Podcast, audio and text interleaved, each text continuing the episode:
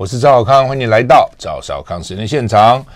今天我们请到了尹乃金小姐在我们现场啊，乃菁你好，赵先生好，观众朋友、听众朋友大家好。主要我们要推荐尹乃金的书了哈，她的一本新书叫做《引情书》啊，尹乃金写给历届男友的情书哈，引情书。好，那是东北出版社给他出的书哈。嗯，来，乃金讲你讲好了，那情书都要收起来，干嘛拿出来展览呢？对，这个呃，这是呢。我父亲的，就是我父亲和我们的家书啊。嗯。呃，我爸爸呢，当然就是他是在这个一九，他最后到台湾的时间其实是已经是一九五零年了啊。嗯。我觉得，就他从中国大陆当时呢，国共内战之后呢啊，然后随着国军呢撤退到这个台湾来，然后到了台湾来之前的时候，我父亲是江苏镇江人啊，我们是祖籍江苏镇江。他在这个大陆的时候呢，他就已经娶了啊，他的表妹啊是他的太太，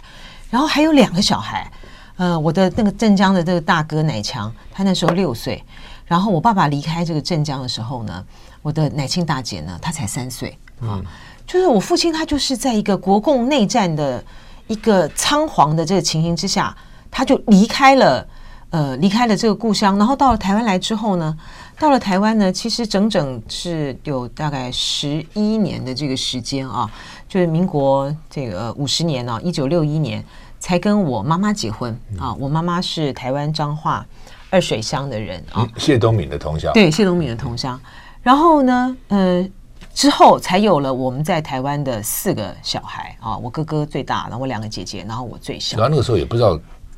情况都会怎样，对，两岸那时候觉得根本就是国共。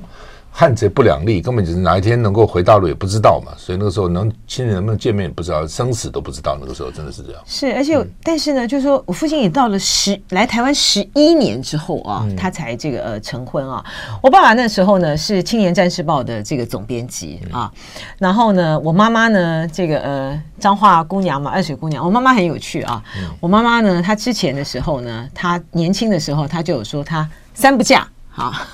哦 不嫁军人啊，不嫁警察啊，不嫁外省人，结果结果都嫁了。结果除了警察以外，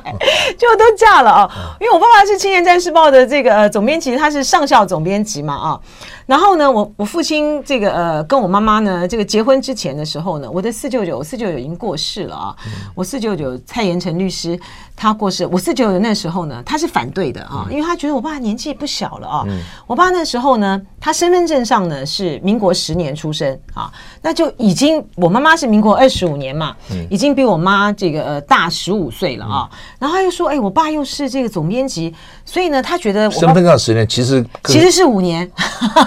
其实是民国五年，他就是跟我爸刚好相反。你爸是多报，对不对？我爸是对家暴两岁，因为考军校啊，因为他那时候太小了，十八岁才能军校，他只有十六岁，嗯，所以你根本进不了军校嘛。所以他在军校门口一看进不去，就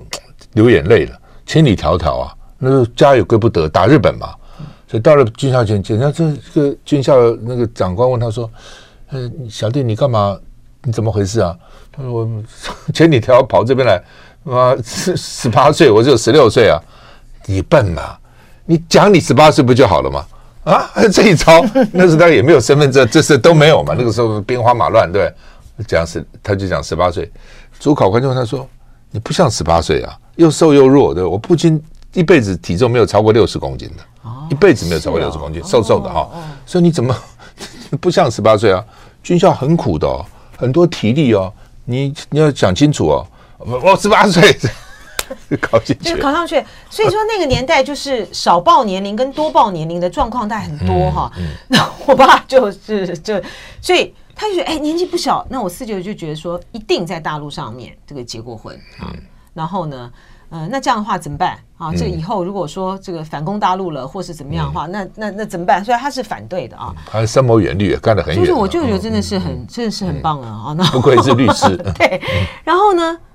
他，但是我妈妈就是要嫁啊，嗯，那我妈就是要嫁，然后呃，嫁了这个之后呢，我我妈不久之后就发现了，我爸是真的结婚了哈。他当时都没有问他吗？啊，结婚之前都不问的吗？我觉得可能有问吧，我不 我也可能我爸就是欺骗混混过蒙骗蒙混。然后呢，那个 他不久之后就发现，因为呢，我爸是军人嘛，哈，你军人这个要结婚，你是要打报告的，所以呢，他就必须呢在上面写妻亡，就妻子过世妻亡。我妈就说，她有一天就有一天，我爸回家来的这个时候呢，报社嘛，下班都是很晚嘛啊，然后就是还是那天要处理一些什么事情，他就觉得说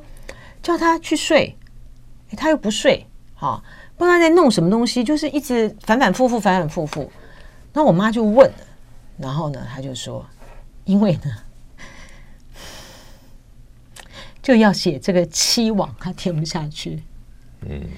所以呢，其实我妈那个时候呢，就是她婚后不久就知道说，哦，这个有结有老公就是就是我爸就骗了她。嗯。可是我觉得我妈妈呢真的很棒哈，就是说她也并没有说。像很多人太太这样骗来的，王伟忠妈妈也是嘛哈。听王伟忠讲，他 妈妈一直以为他爸是开飞机的啊，驾驶就搞半天是开卡车的，开那个军用巴士载飞行员的啊，类似这样，好不好？对，就是说，就我妈妈，我觉得我妈妈的个性啊，就是很。很很很强韧啊，哈，嗯，因为这个婚姻呢是哥哥他自己要哥哥反对的，嗯，哈，这个反对，那他自己要的，那他就没有说啊、哦、后悔。发生这样的事情，然后我只跟你这个大吵大闹，嗯、好，所以你就骗了我，回娘家怎么他都没有，他就吞下去了哈，嗯，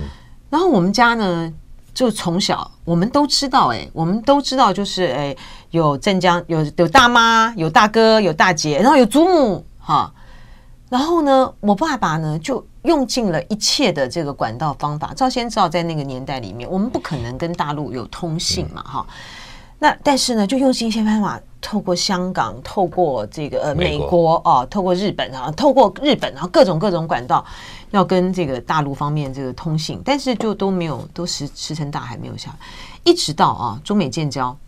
这个一九七九年哈，中美建交之后呢。嗯，我后来有一天，哈，我们家呢就接到了从呃，我们透过在美国的这个杨祖爱表姐啊，她是在 NASA 工作啊，嗯，她透过杨祖爱表姐，她转性到这个镇江，在美国当大学校长是吧？他哥哥，对，我们待会在讲这个，这杨祖爱他们家的故事呢，也是一个很、很、很，我跟你讲，很精彩，就是很颠簸，很。很传奇的一个一篇的这个故事，每一家都是都可以写一本书。然后呢，我们呢后来呢就接到了，就真的就是接到第一次，真的接到就是来自这个镇江的这个信。那我永远记得的那那个时候啊，那时候我已经念国中了。然后呢，我父亲呢接到那个信了之后，那个信呢，那我就是我大哥这个写写的那个信啊，然后就告诉这个爸爸，祖母过世了。祖母在这个通信前的，他跟通信前的之之前呢，四年吧还是什么，就就过世了。我是我人生第一次看到我爸哭，就说觉得很难过了，觉得没有尽人子的孝道，就这样。因为他这个，呃，我的祖父我也从来没看过嘛，哈。我的祖父呢是在抗战的时候呢，这个过世的。这我父亲呢，当时呢他已经到这个，呃。他已经在安徽屯溪那边，他在从事这个敌后哈，就是那个不是敌后啦，就是在那个在这个屯溪那边，就是办这个军报，就是要这个去呃笔杆报国哈的。然后哎，这个我的祖父过世了，他要奔丧，然后呢，他一路呢就到这个葛湖那边去的时候，情势实在是太险峻了，他没有办法回到这个故乡来去这个为父亲奔丧。结果呢，妈妈走了哈，就是我祖母过世，他也没有办法，所以我那时候呢，就第一次看到这个我父亲这个呃痛哭。那我们两家呢，两边镇江、台北的家，也就是从那个时候开始，我们长达了漫长的这个通信的这个时辰。所以呢，这个引情书的这个情书呢，其实是这样来的哈。我在这个二零一九年的时候啊。那个时候呢，是我父亲这个离开这个镇江。我父亲是这个一九四九年这个四月二十一号，就是解放军呢百万大军过长江的前两天。好，他离开。共叫百万什么百万百万大军过长江啊，他就是离开这个镇江。我在这个七十年的时候呢，我回到这个镇江，然后因为我的大哥啊，我的镇江的这个大哥南洋大哥他已经过世了啊，他是胰脏癌过世的，但是呢，他有保留了啊，我父亲呢寄去的所有的这些的信信函啊。所以呢，我去拿回来那那些信，然后到这个合肥，我的大姐在她住在这个合肥，也去跟她拿一些这个信函，然后谈一些过去的这个往事。然后呃，我回来就是就他们就我父亲写的这些信的这些的内容，然后两家的这个往来，就写了这本书。那有很多的这些细节啊，是我当时不知道的哈，比如说啊。我听我大姐讲，我才知道说，原来我父他们收到的第一封的这个信，我爸爸呢就称这个我们那个镇江大妈，那个镇江大妈是他的表妹啊，他们都亲上加亲嘛，是亲表妹啊，是姨表妹啊，他就他他写的是合情表妹，因为怕万一他再嫁了怎么办，是吧？对，有考虑到人家的立场，对，考虑到他的就是他写的合情表妹，嗯，然后那个信呢是寄给这个祖母的。啊，那我觉得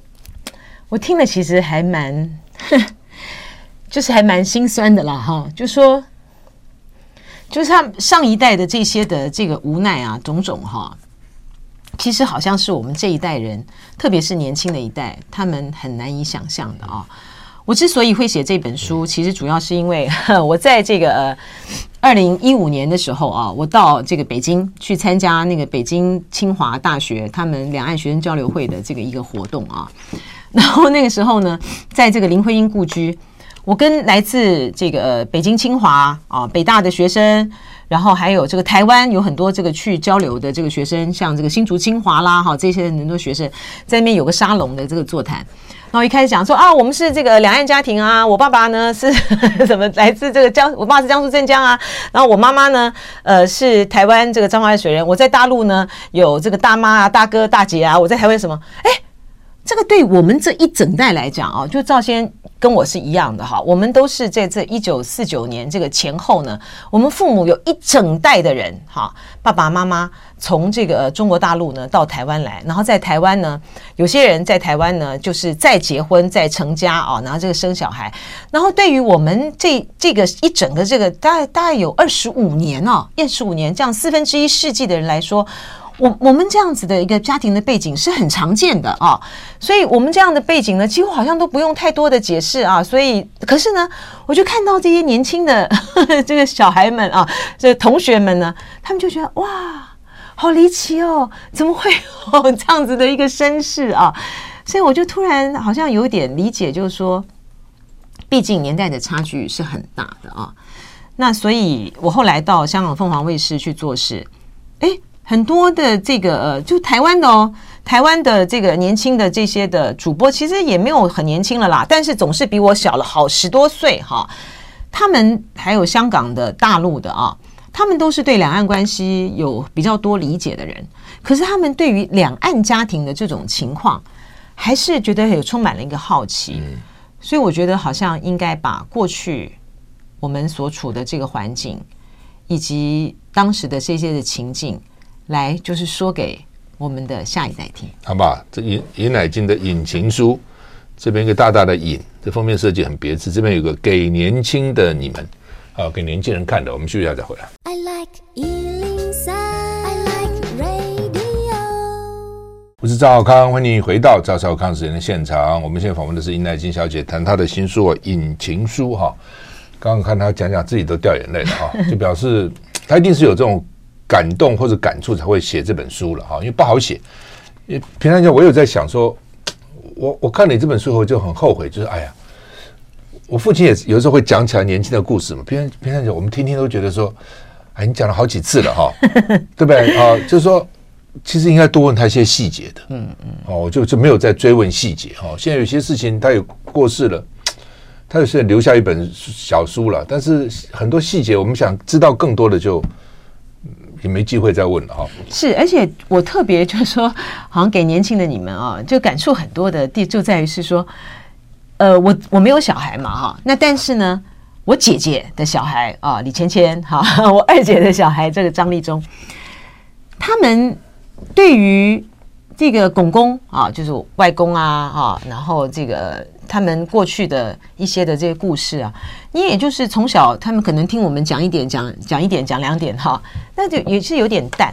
然后特别是因为我在香港的那段时间啊，我二零一六年底去香港，然后二零一七年，然后到这个二零一九年的时候回来啊，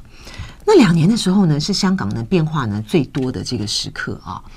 然后那时候呢，我们是一九八七年开放两岸探亲的嘛，那所以那时候在这个二零一七年的时候呢，是两岸开放探亲的三十年啊。那同时呢，二零一七年呢，又是一九九七香港回归二十年啊。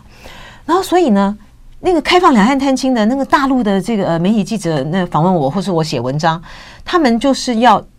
要谈的那一块是两岸亲情的联系的那一块。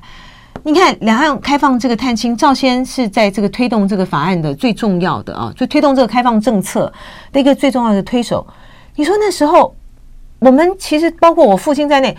所有的人都没有办法想到说，哇，我的人生竟然能够等到开放这个两岸探亲，我终于能够回家啊！不管是真的是看这个老父老母如果还健在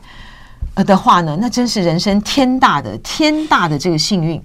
那不在了。我起码也能够上坟吧，啊！可是呢，很多的这个家庭呢，真的是没有像我们家那么幸运。在开放的那一时刻的时候，那很多的秘密被揭晓了，就啊，原来你在这个大陆早就已经成家了，好，那你是要抛弃在台湾的这些的家人吗？你这你这瞒了我们这么一辈子，这这这这怎么回事呢？好，所以原本这个开放探亲的这件事情，对于两岸来讲，真的是一个很重要的一个历史的一个进程啊。我在我跑两岸，我跑这个外交，我对于两韩之间到目前为止，他们依然这个离散家庭啊，都还没有办法能够恢复啊一个正常这个交流。其实他们是很羡慕两岸的这个情况的啊。可是，在二零一七年的时候的香港的情形却不是如此啊。一方面呢，呃，大陆的媒体记者或者是他们要谈这个两岸。这个政策上面，这个开放交流的这个部分，可是香港的媒体记者他们在看一九九七年的时候，回归二十年，包括台湾到这个香港来采访的呃这些年轻人，他们觉得香港变了，好，他们觉得香港呢已经不是过去的香港，他们不希望呃香港呢。变成是一个在中国大陆呢强力统治之下的一个香港，因为之前的时候，香港已经经历过很多的这些呃特首的这个他们要求直选啦啊，然后革命啊等等这些的这个问题啊，就直选的这些问题了哈，运动啊等等啊，所以我的感触呢非常的深，就在于是说年轻的这一代，他们对于上一代的这些历史。对于两岸三地之间的情感的纠葛，比如说香港，对于我来说，它是一个亲情的口岸。我从那个地方接我的这个大姑啊，到台湾来奔丧啊。那可是呢，对于香港的年轻人来说，他们却觉得说：“哎呀，来了这么多的这大陆人，你侵蚀了我们很多的这个权利，我们也不希望你们来这边呢，来去。”来去打扰工作，抢他们的这个读书的机会，对，然后抢他们的这些资源，他们并不欢迎他们哈。所以我想有一些的故事是要诉说的啦。嗯，好，我们休息一下再回来。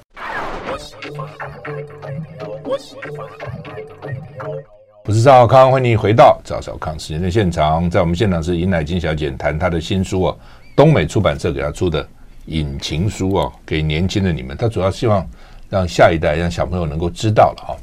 实际上，现在小孩子也不见得有兴趣哈。真的，就觉得这我如果跟我儿子女儿讲，他们好像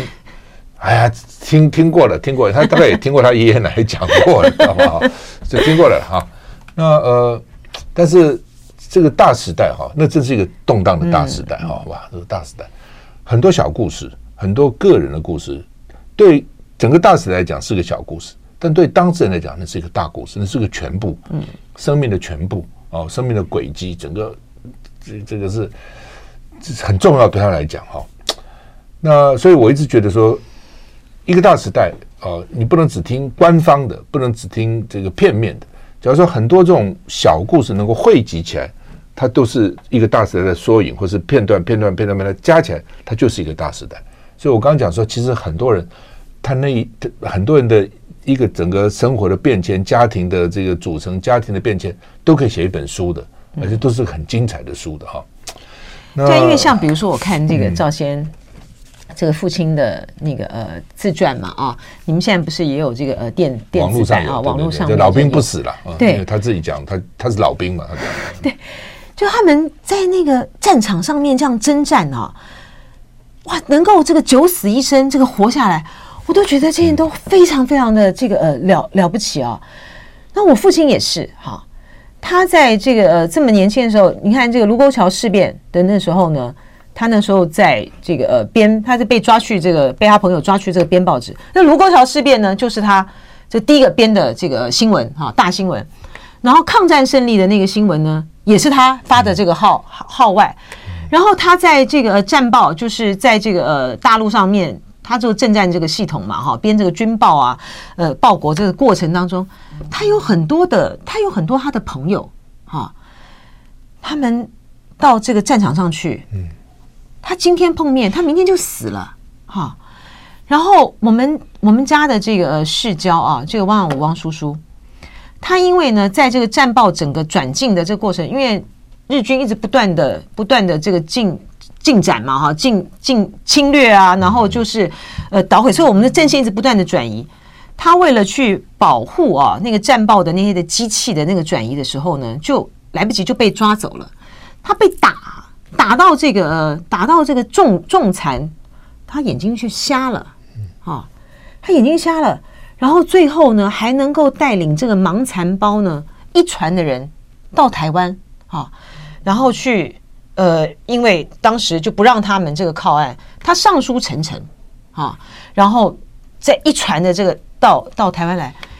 然后每个人都有很多那么特殊的故事。那像我像我爸爸，因为我爸爸是蓝衣社的啊。他在这个一九四九年四月二十四号离开这个镇江之后，他本来要回去的啊。那所以说，您刚刚讲那种很多那种故事啊，我们那小时候听了都觉得说，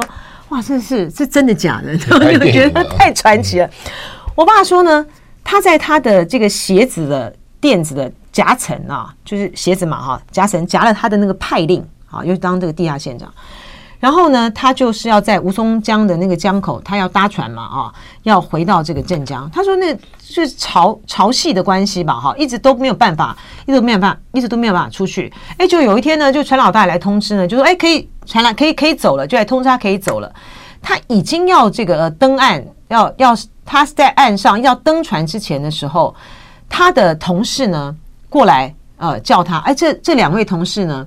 后来呢，一个是我姐姐的干爸爸。一个呢是在内政部呢是非常很有名啊，这个伯公啊，什么吴伯雄他们大家都认识他哈，他们就都是他们会写字啊，哎，字写非常好，对对，尹克公好，他字写的非常好，那那个那个尹伯伯，呃，李伯伯，然后他们就去这个那个码头呢，就跟他说不能上去，不能上去，好，他们都是做正工特工的啊，就不能够上去，因为呢已经。这个解放军呢已经是占领了哈，那镇江已经沦陷了啊，风声非常的紧，你不能上去。然后我爸就没有上船啦。结果说这个船呢一到这个镇江那边呢，解放军就登岸了啊，共军就登岸了，就说你们这边是不是有一个这个引援甲，然后他的派令呢藏在这个鞋底，怎么那么厉害？而且还带了两包糖。带两包糖，因为我爸爸就是带了两包真的糖的，真的糖，真的糖的，真的糖，他是要带什么密语，就是？要回去孝敬。他就对，我想可能物资吧，或者是我不我不确定他到底是带的是哪一种糖，搞不好是棒棒糖什么，我不晓得了哈，不知道。但是呢，就说共产党都知道，他他都知道哎，哈，所以如果上船就完了，就是对，这应该应该就是完了吧，嗯。那嗯，然后我在这里面，刚才这个赵先提到那个杨祖爱啊、哦，他们家的给你写了序，序对对，对，他主要就是因为我们家后来就是因为透过是因为祖爱表姐帮我们转信，我们才真正能够成功的跟大陆这个通上信，所以那么漫长的这个时间，可以让我父亲呢有机会。啊，能够在比较早一点的这个时刻，就可以跟大陆通上信啦。然后他们到美国去了，所以这边可以转信。就对对对，因为那个他们家的故事啊，啊，也是非常的表伯啊。这个杨成佩表伯他们到台湾来，他们是空军呢啊，他们空军他们在屏东。我有我有一个我不是很特别清楚细节的嗯一个情况啊，就是说他当时也是帮我们的另外的一个亲戚，应该也是我们家的亲戚做保，结果就也是出了一个状况啊。甚至于呢，有非常大的、非常大的一个一个一个处分的一个情形，所以呢，他就没有办法继续在这个军中这个任职啊。那家里面的生活呢，当然就非常的这个困顿啊。那可是呢，这个杨表伯呢，他们一家的这个小孩啊，非常非常非常的优秀，都很会念书的，都非常非常会念书。我小时候呢，就有听这个呃。听我妈妈他们就转述，就说表伯母他们那时候生活呢是困顿到呢，他们要到去隔壁的人家里面，比如说家里面有养猪啦，有养什么的，养猪不是会去喂那个呃地瓜叶，好，就地瓜叶，他们去捡人家那个掉在那边的那种烂菜，好，要回来这样煮，然后还被人家这个嫌，就说啊，你不要都捡光哦，我们家的猪还要吃。他觉得啊，我这些捡回来是要给我那些。很会念书的孩子吃的，可是他们家的小孩呢，非常的优秀，非常的争气啊。老大那个杨祖卫表哥呢，是我哥哥在慈修高中的这个数学老师啊。然后老二呢杨祖佑表哥哈，他是中研院院士，他是现在呢是加州圣塔芭芭拉大学呢这个分校的这个校长，不简单了，非常非常的厉害，而且他的他去当了这个校长之后呢，那个。呃，有一个日本的那个化学奖的诺贝尔化学奖的得主，他在他在这个得奖的时候，他就非常的感谢这个杨祖佑啊。杨祖佑表哥是院士，美国国家科学院院士，中国的这个外籍院士，台湾的中医院的院士。他的弟弟，好，我另外的他小时候也是吃这个养猪剩下的 菜，对他真的是真的非常优秀。然后我另外一个表哥呢，也是院士，哈，杨祖宝那也是院士。那然后这个。呃，杨祖佑表哥，他后来考上台大土木系啊，这个赵先生的这个学长啊，台大土木系，但他没有钱，他没有钱这个、呃、念书啊啊。那到后来，我这个书里面有讲一段故事啦。那那个父亲，那那表伯就带他到这个到这个台北来，好，然后那时候我父亲是《青年战士报》的这个总编辑，然后当然就是就是有支持他了哈。那我这段故事呢，我是从来都不知道。我不晓得我父亲这个有有这个这一段。那后来因为祖佑祖佑表哥这么的有名，那我当然跑新闻我当然晓得啊。但我就觉得说，好像也不太好意思哈，这个去去去攀人家 这么有成就的这个大表哥的这个关系。后来因为应该是刘炯朗校长了啊，他知道这个是他是我表哥，他就把。他就在开院士会议的时候呢，就告诉了这个杨祖佑表哥，那表哥呢就就真的打电话跟我联络，哈，就跟我联络啊，那我当然非常的感动，然后他就跟我讲了那一段故事，说我爸爸那时候的支持他，支持他的人非常多，好，还有一段呢是伊夫恩，因为呢那时候后来他在当他在台大土木系呃念书的时候，他也没钱啊。然后呢，去当了就很就是很凑巧，他就当了伊夫恩小孩的家教啊。他当了这个家教之后呢，他后来考上这个公费留考，那一直没有办法出国去留学，因为他家的成分太差。好，所以伊夫恩后来就问他说：“你为什么没有办法这个去？”哦，就昨天知道是这个原因啊。那所以呢，就是我知道是说伊将军就是伊夫恩啦，哈，他就帮他这个做保。啊，伊夫恩是最后是开着老总统的这个这个这个军机嘛，哈，撤退到台湾来的嘛，啊，然后所以呢，帮他这个做了保之后，那他就可以到这个国外去读书。他后来当了普渡工学院院长，这样一路这样子发展上来。嗯，那这个祖爱表姐呢，她也非常的优秀。他那时候呢，他到了这个 NASA 啊，他后来呢，他就帮我们家转信，然后他就说呢，他那时候呢，呃，表伯跟他讲说。哎，这个我爸爸呢，希望跟这个家里面这个联络啊。那他就在想说，哎，因为这个、哥哥都才刚刚当这个教授啦，或什么一定很忙啊。那他真的是也是个很惜情的人呐啊。他觉得我父亲过去呢，曾经有一度哈、就是他在找工作的时候呢，他爸爸呢就是希望呢，嗯，推荐就推荐他他到我来帮他找一个帮我父亲呢找一个编译的工作，他也就是习了这个情而已哦，他就觉得说啊，那我来转吧，啊，所以我觉得家跟家的这个缘分，家族的缘分就是这样子牵系起来的啦。好不好？这个杨祖爱的，他有一个写个序叫《鸿鹄传信》，最后一句话蛮好的：大时代的波涛，小家庭的悲欢是人生。休息再回来。I like 103, I like radio。我是赵少康，欢迎回到赵少康时间的现场。现场是尹乃金小姐谈她的新书啊，《隐情书》啊。那主要是希望把这个书能能够让下一代也知道上一代的故事了哈。其实看这个书你就知道，战争是很可怕的。嗯，一个战争打下来，悲欢离合，啊，多少的人生的这个这个变化都在里面哈。那所以这为什么哈？这个民进党人常常讲说，你们那么怕怕干怕什么怕？你没有经过那个战争，你不知道它的可怕。经历战争的人，没有人想要重复那个战争。哦，不管是胜利一方或是这个失败的一方，哈，没有人想要重复那个战争，太太悲惨了哈。就像刚刚已经讲了，真的，我父亲也讲了，就是今天的好朋友，明天就战死沙场了，就战死沙场，就是这样子哦。就是，所以他们为什么说军人当久了，我觉得那个感情比较冷酷。我抱你父亲，我觉得我父亲就是他不会对任何事情受到影响，因为。生死大事都见了那么多，那么年那么年轻，十几岁开始当兵，搞一辈子看到那个战场上的生生死死、生离死别，你说有什么事情能让他震撼哦？也不容易哈。好，那呃，因为刚刚也提到了哈，就当时我在立法院，我刚当选立委嘛，民国七十七十七十五年，七十六年就职了哈，七十六年就职，那时候年轻啊，三十刚出头，二三十五岁啊哈。那我前面坐的九十五岁，旁边八十七岁、八十多岁都。我比他们孙子都小，你知道哈？那时候我就提咨询，就是说要开放两岸，啊，开放两岸探亲嘛，哈。那当时余国华院长不能做决定，后来我就找马树礼，我说跟金国先生报告，只有他能决定。好，后来金国先生同意了，才开放的啊。那当然中间也是经过 fight，我说你把我抓去关好了，他们说你不要再提了，我说我非要提不可。我台北市最高票，你把我关起来嘛？是选举高票还是有用的啊？你把我关起来嘛？我下次还要提。那开放以后我也觉得很好，因为我是看大。大的环境啊，就后来就有有人来抱怨了，打电话来抱怨，写信来抱怨，还好几个，不是一个。所以你知道他什么意思呢？我们两岸不是好好的吗？你非要开放，我爸爸回去了就不回来了。那他那边有家，可能这边也不是很温暖，还是怎样？我不知道怎么，他去了他不回来了。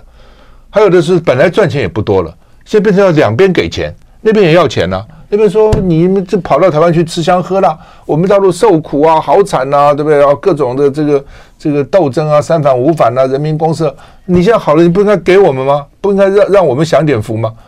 很多纠纷发生了啊，当然也有很好的了哈，但是也有一些纠纷，就有人来指责我，哎，我真是做梦没想到，怎么会有这种事情呢？啊，当时不，当然也也不能因为有这种事你就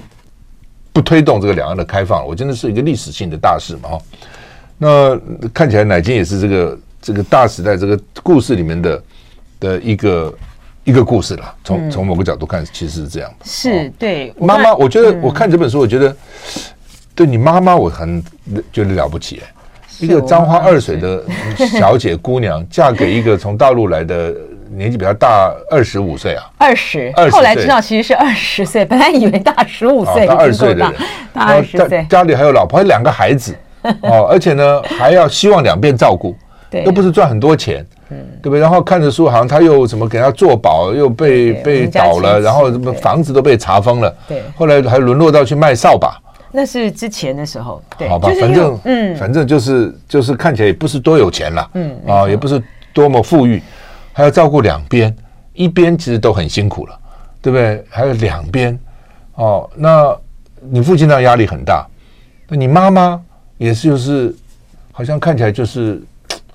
也心甘情愿，然后也就想尽办法来让你父亲能够照顾到另外一个家庭，也没有抱怨啊，也没有这个计较，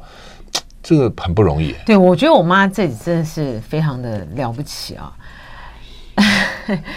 所以我刚才讲那个阻碍表姐啊，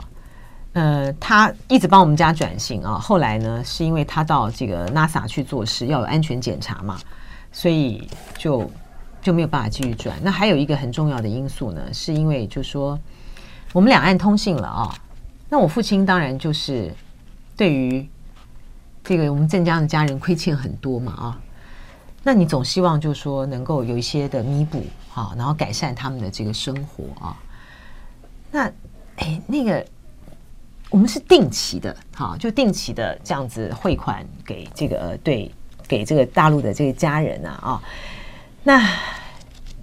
我爸爸那时候呢，你说这个在报社的这个，我爸爸在《新生报》在报社的收入，他白天还兼一份这个陶瓷工会的这个秘书的差，两份工作，然后再加在一起，然后四个小孩还很小，我们都还在读书，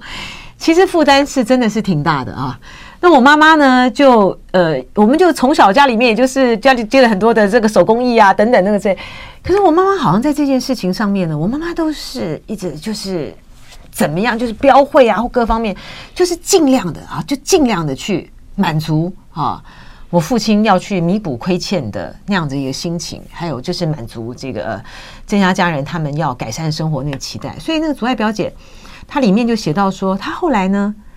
就看钱也是他转，对不对？钱，所以他知道说，信是他，信也是他。哎，对，钱也是他要转，因为你汇票嘛，你汇票要到那个地方去，到美国去，然后他们要再转到转到这个大陆去，所以他中间有一些的这个过程。然后呢，他又说大那边来的这个信呢，他是要看，他要看一下，他怕有些麻烦等等之类啊。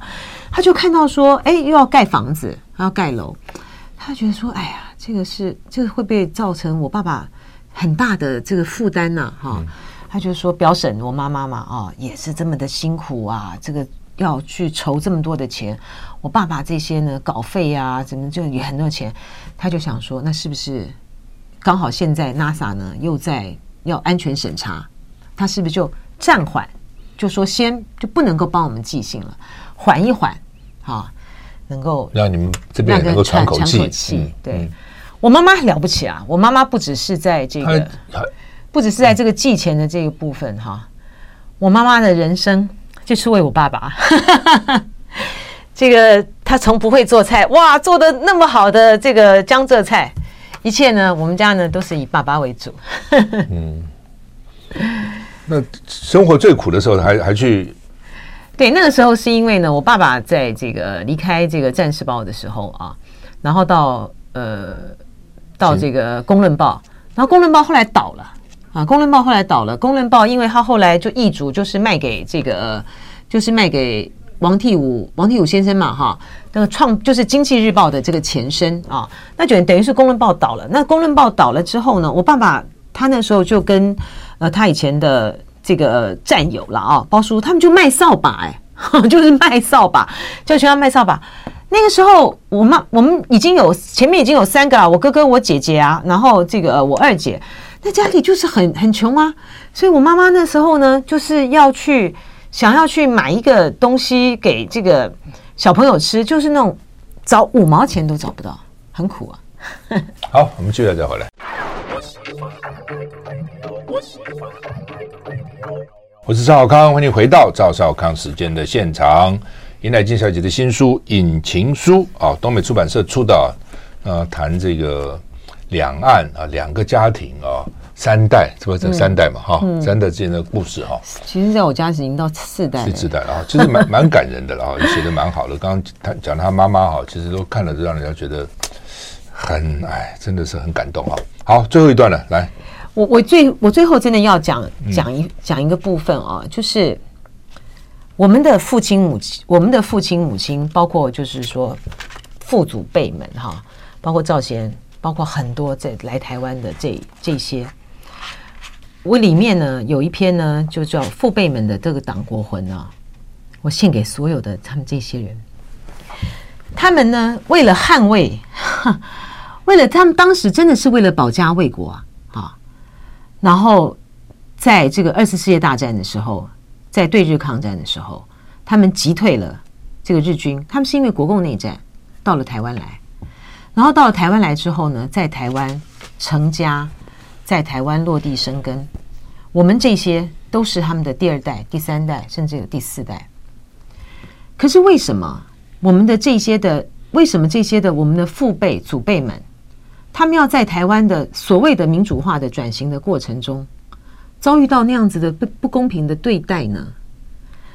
当当这个呃郝柏村先生他在接受凤凰卫视的访问的时候，他唱那个《义勇军进行曲》，这的确是抗战歌曲啊。然后他们呢，当时的时候被指着鼻子骂，好像这群人他们是呃这些亲中的或什么。我然后在这个改革的，在这种什么再去再去推动这个李登辉再去推动这些民主化的这个过程里面，指着这些人说他们是说他们是抗拒改革，哈，然后是这些亲中派，是这些统派，是这些外省势力。我觉得对于这些人太不公平了，啊！然后对于现在呢，民进党他们不停的去操作那个什么的认同，然后什么样的呃这些，你一切希望两岸要和平，希望两岸不要有战争，希望两岸呢不要再重蹈我们上一代的悲剧的人，都被冠上了一个亲中的这样子的一个帽子，我觉得。作为一个政府，作为一个领导人，他不能够以这种分化挑拨，以选举利益作为他们自己的，作为他们自己的这个政权上攫取的筹码。我觉得这种标签化是一件非常不道德的事情啊！我我没有要借这个书的这个书写啊，去控诉或者是呐喊什么样的这个事情。你知道，像我们在这个台湾采访这些新闻，我之前的时候，我还会被人家讲什么？被人家大家讲说什么？哦，你这个吃这个喝这个吃台湾米啊，喝台湾水啊，哈，不会讲这个台语啊，哈。你试试会吗？还好，我讲的不流利，我这我台语没有你讲的流利哈。我之前的时候呢，还会有一些的这种抗辩呐，或是什么说，你们怎么可以让我？其实我我现在我已经不去抗辩这些事情了。我觉得这种事情，它是一个不正自明的事情，有什么道理要让所有的这些人要来去辨别和证明你的认同呢？所以我只想说，我们我写这本书，只是要告诉大家，所有的一切，好，我们的来来历，我们的情感，我们的源头，它都是，它都是来自于一个。大历史时代背景下的一个一个台湾的现在的一个现状，而且你知道吗？两岸的仇恨的值，现在在这个最高的一个时刻，我看到现在又有这种兵凶战危的这种情况的时候，我真的觉得是非常荒谬的。是啊，就是说，你看这个历史嘛，你这边你这个书其实也历史的一部分了，你就看得出来嘛。人类一再重复，人家说人类 最大的特色就没有从历史上面学得教训，嗯，其实就是这样。不，我们希望这本书能够呃让让大家看到啊，那那个大时代里面的一些故事哈，同时从里面也醒悟到和平的重要，战争的可怕。谢谢，谢谢尹乃金小姐，也谢谢你们的这个收看，谢谢，谢谢。